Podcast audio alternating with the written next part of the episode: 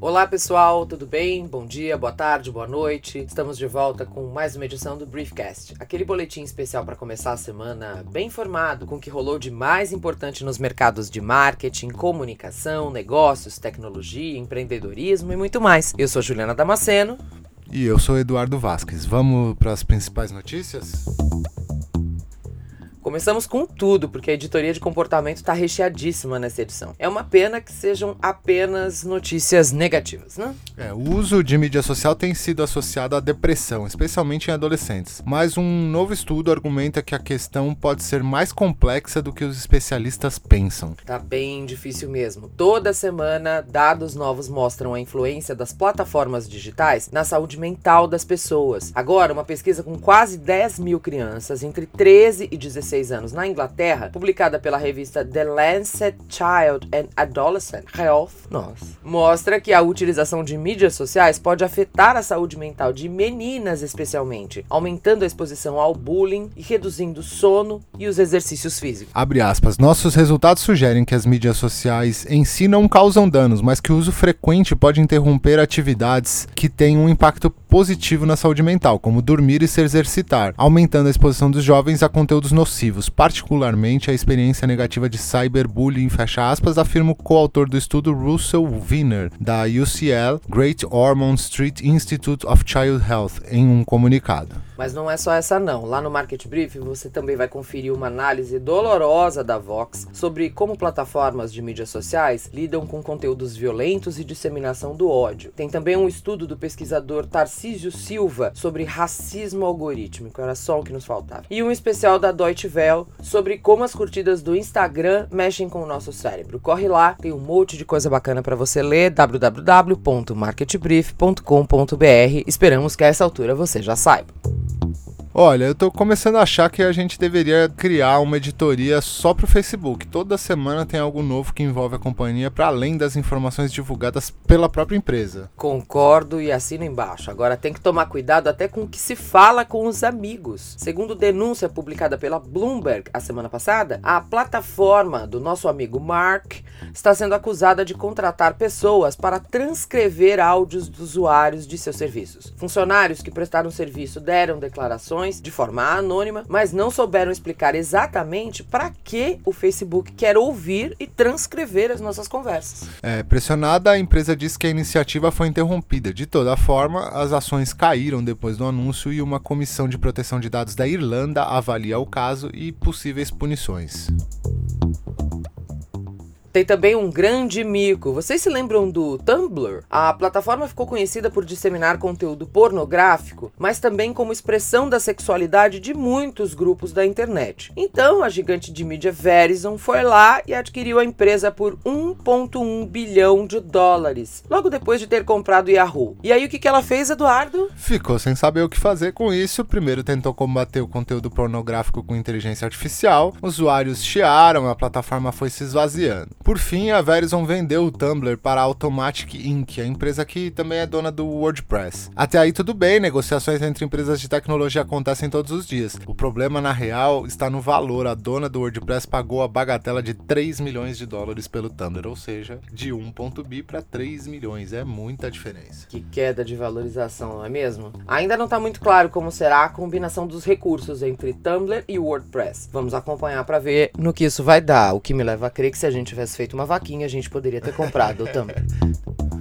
E se tem um mercado que está sempre em transformação é o de beleza. Mais recente onda, entretanto, vai além dos cremes e soros produzidos em massa. O que está acontecendo agora é que as empresas de cosméticos estão apostando alto no poder dos dados para oferecer cuidados de pele personalizados e perfeitos. Para ficar em dois exemplos, em julho desse ano, a empresa de cuidados pessoais japonesa Shiseido revelou sua nova assinatura de cuidados Optune, que usa um aplicativo para analisar a pele dos seus usuários e produzir recomendações diárias com base na leitura do dia. O app leva em conta o ambiente, incluindo contagem de pólen, temperatura e poluição, bem como insumos como sono, menstruação e até mesmo humor para calcular a combinação de cinco soros, todos contidos com dispensador do doméstico do usuário. Com mais de 80 mil combinações possíveis, os cartuchos de soro são substituídos mensalmente e custam 10 mil ienes, algo em torno de 92 dólares por mês. Tá aí algumas coisas que eu não sei exatamente o que são: sono e bom humor.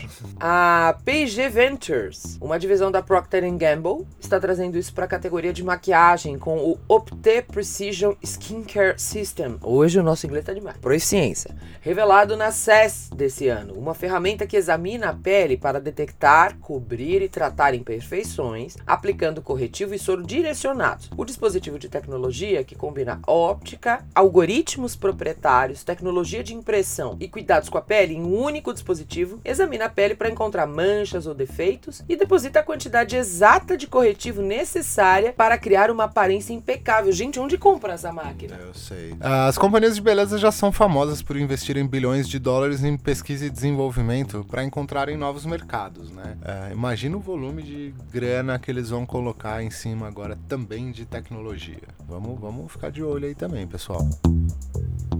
Você já pensou em se hospedar no espaço? Não? Olha que já já a gente vai ter opção, hein? É que a Orion Spam, Spam não ator, planeja lançar a Aurora Station, o primeiro hotel espacial de luxo do mundo, em órbita baixa em 2021. As visitas estão liberadas a partir de 2022. De acordo com a empresa, as aventuras de 12 dias da estação farão com que os hóspedes experimentem a emoção da gravidade zero, Ah.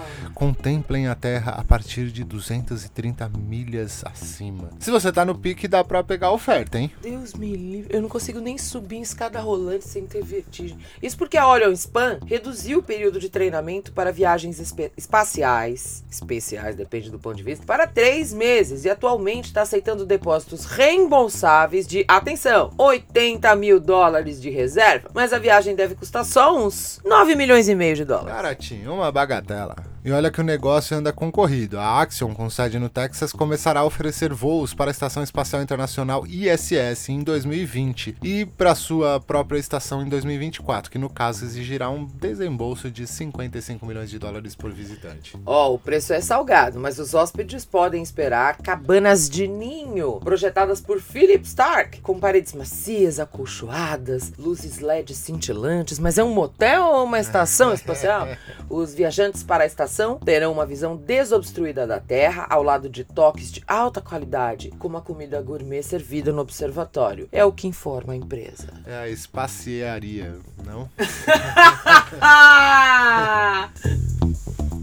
Olha só que curioso, a Apple vem adicionando recursos de saúde ao iPhone e smartwatch já tem um bom tempo, né? A gente já vem percebendo isso. Mas agora a empresa decidiu trabalhar junto com a farmacêutica Eli Lilly para ver se os dados dos, dos dispositivos podem ajudar a detectar sinais precoces de demência. Bem interessante. De acordo com a pesquisa publicada, as duas empresas se juntaram à Evidation, iniciante de tecnologia da saúde, para encontrar maneiras de detectar com mais rapidez e precisão as deficiências cognitivas, como a doença de Alzheimer, com a ajuda de aparelhos populares. Os pesquisadores descobriram que pessoas com sintomas de declínio cognitivo digitam mais lentamente, digitam menos regularmente e enviam menos mensagem de texto do que participantes saudáveis. Eles também têm uma maior dependência de aplicativos de suporte e estão menos inclinados a preencher pesquisas. Gente, eu mando bastante áudio. Será que eu tenho problemas de declínio cognitivo? O estudo foi produzido por 15 autores, sendo 5 de cada uma das empresas. Com essa pesquisa, analisamos como os dados de comportamento diário, como os capturados pelos iPhones, Apple Watches e monitor de sono Badget, podem ser eficazes na diferenciação entre indivíduos com comprometimento cognitivo leve e doença de Alzheimer precoce e aqueles sem sintomas, diz um comunicado da iniciativa. Para registro, mais de 6 milhões de pessoas nos Estados Unidos vivem com demência e a detecção precoce tem sido um desafio persistente. Aliás, uma dica, hein? Para Sempre Alice. É um filme ótimo que trata sobre demência precoce, Alzheimer precoce. Não é de hoje que a Apple tá de olho no mundo da saúde. A empresa tem trabalhado em softwares de detecção de quedas que pode ajudar os idosos, por exemplo. Também investiu, poderia me ajudar também. Também investiu em um sistema chamado Research Kit, que permite que acadêmicos e outros pesquisadores coletem dados clínicos de dispositivos e os utilizem para conduzir pesquisas sobre a doença de Parkinson e outros distúrbios neurológicos. Enfim, um uso bacana, né, das coisas.